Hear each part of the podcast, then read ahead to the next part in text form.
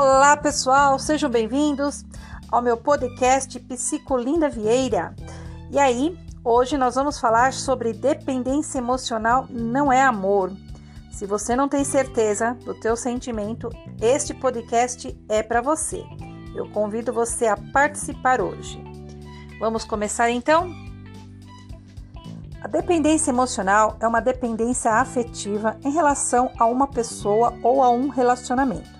Muitas vezes tem início na infância, quando a criança não sente as suas necessidades emocionais satisfeitas, apresentando no futuro uma maior tendência para ser um adulto com pouca autoestima e com uma necessidade excessiva de aprovação. Sabe aquela expressão? O que é demais é exagero e faz mal? Pois é. No campo emocional e nas nossas emoções, isso também se aplica. Todos nós temos certa dependência em alguns momentos da nossa vida e por si só isso não é prejudicial. No relacionamento saudável, a base para confiarmos na outra pessoa é sentir-se confiável para pedir ajuda, para nós, para nós compreender e nos dar apoio. O relacionamento saudável é aquele que fortalece todos os envolvidos, sendo fundamental que cada pessoa mantenha a sua autodeterminação, a sua identidade e seja capaz de desfrutar de períodos sozinhos. Sim, portanto, é benéfico e produtivo precisar de alguém quando essa dependência complementa o ser humano e não o anula. Liberta emocionalmente, mas não oprime. Fortalece a sua identidade e não sufoca, porque muitas vezes o que acontece nos relacionamentos é que ficamos sufocados. Dependência emocional é disfuncional e acontece quando alguém depende excessivamente do outro na relação. Afeta seriamente a possibilidade de ter aí um relacionamento saudável e mutuamente satisfatório e traz consequências negativas para quem dela sofre, mas também para quem está no relacionamento com esta pessoa. Ocorre uma sensação de não conseguir, não merecer, por exemplo, tomar algum tipo de decisão sem ter alguém para lhe orientar, sentir que não merece uma oportunidade, não ir nem ao médico sem o acompanhante, não vestir uma roupa sem questionar de uma amiga ou do parceiro ou da parceira se isso está conveniente ou não. Ou seja, esta pessoa não consegue dar um passo sem precisar de alguém. Se apenas um lado tem voz, a relação é unilateral. Agora, se você não consegue identificar isso, reflita: estou fazendo isso por mim? Consigo resolver isso sozinho? Se a pessoa não gostar disso, farei da mesma forma? Se a resposta for não, o problema já foi identificado e precisa ser controlado. Você não pode abrir mão de quem você é por ninguém.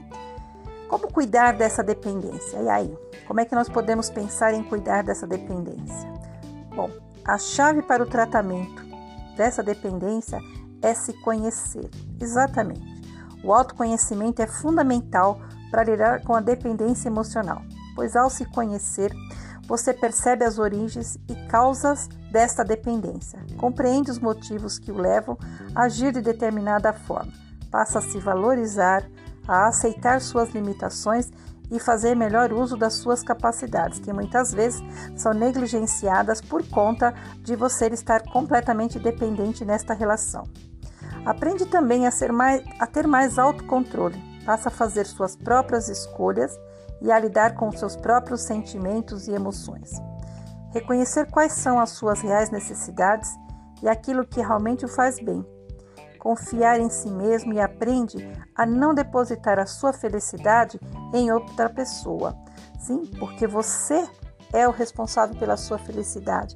Não delegue isso a ninguém. Ninguém tem essa responsabilidade de fazer você feliz ou fazer você se sentir feliz.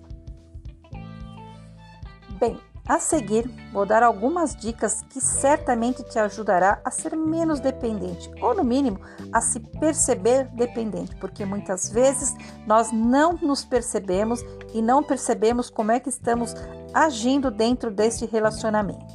Vamos lá?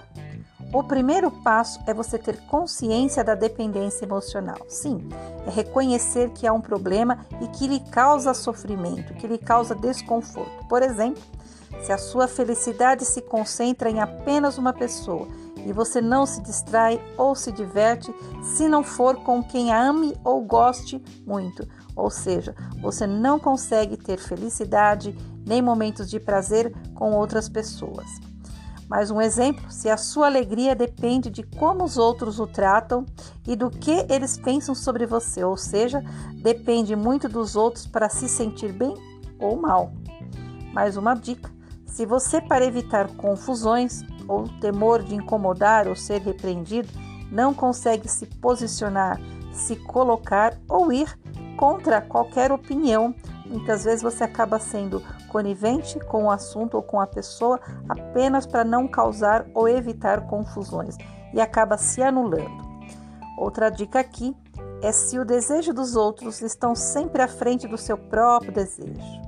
Sente que se não tivesse capacidade de decisão, sua vida é conduzida pelos outros. Sim, muitas vezes nos deixamos para segundo plano e priorizamos apenas o desejo e a vontade do outro. O que acontece é que vamos no sentido cada vez menos mais infeliz. Mais uma dica aqui: se você não se sente bem consigo mesmo e se sente querido, o que diferencia uma pessoa dependente de uma pessoa que tem uma relação saudável é que quando está a sós, pode até sentir saudade, mas isso não a impede de desfrutar de outros lados de sua vida. Já uma pessoa dependente emocional não pode estar sozinha nunca, porque fica deprimido, sua autoestima diminui e não é capaz de aproveitar a vida e não tão pouco o momento presente. Mais uma dica que é importante falar aqui: se você se sente culpado constantemente ou seja, se você se acha responsável pela felicidade dos outros, seja seu parceiro ou sua parceira, ou de algum familiar e amigos, como se você tivesse a obrigação de fazer todo mundo feliz. Mais uma dica aqui.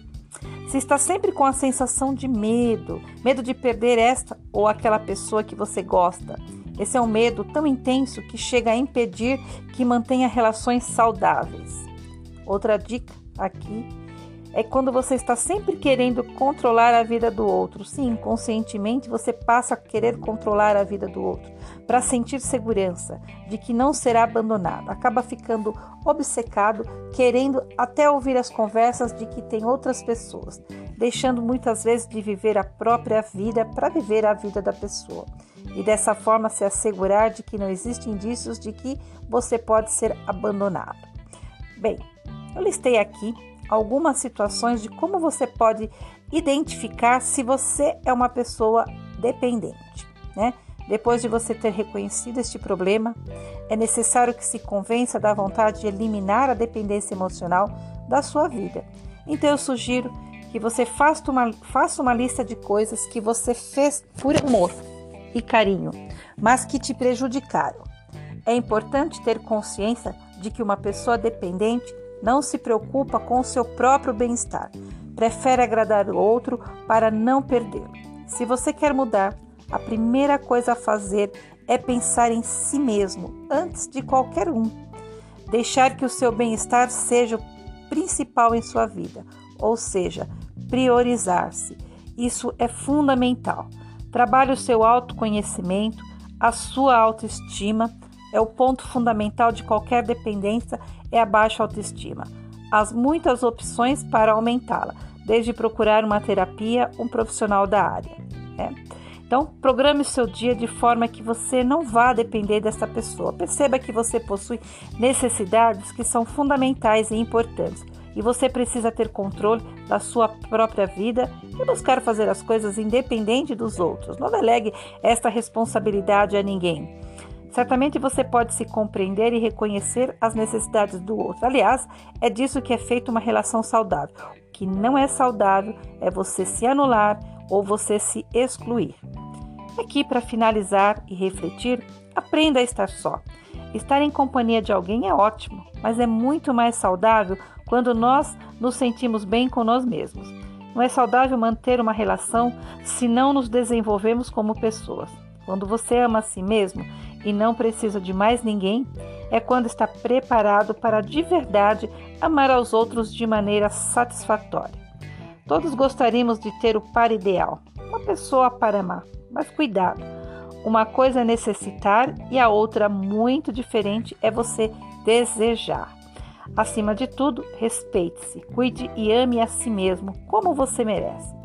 Se você só vê amor e proteção fora de si mesmo, já é um problema. A pessoa dependente procura desesperadamente o outro para ser feliz, porque acaba não suportando ficar sozinha. A melhor forma de mudar o rumo dessa história é a aceitação e o tratamento, buscar a psicoterapia para procurar e entender as suas emoções, entender o que o outro não é você e que você não precisa dele para tudo e buscar ajuda quando for difícil entender isso.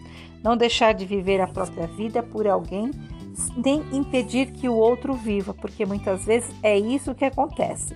O dependente não vive a vida e acaba sufocando a outra pessoa. A melhor forma de lidar tanto com a codependência como a dependência emocional é por meio de uma atitude autoafirmativa, confiante e principalmente autônoma, respeitando suas emoções e limites pessoais e exercendo seu direito à liberdade e autonomia pessoal. Bom, pessoal, eu quis trazer hoje esse tema porque acho que é bem pertinente falarmos desse tema no mês de junho, né? Quando comemoramos aí o Dia dos Namorados. Então, reflita sobre a sua relação e principalmente sobre como você se comporta nela, ok? Até o próximo podcast. Tchau, pessoal!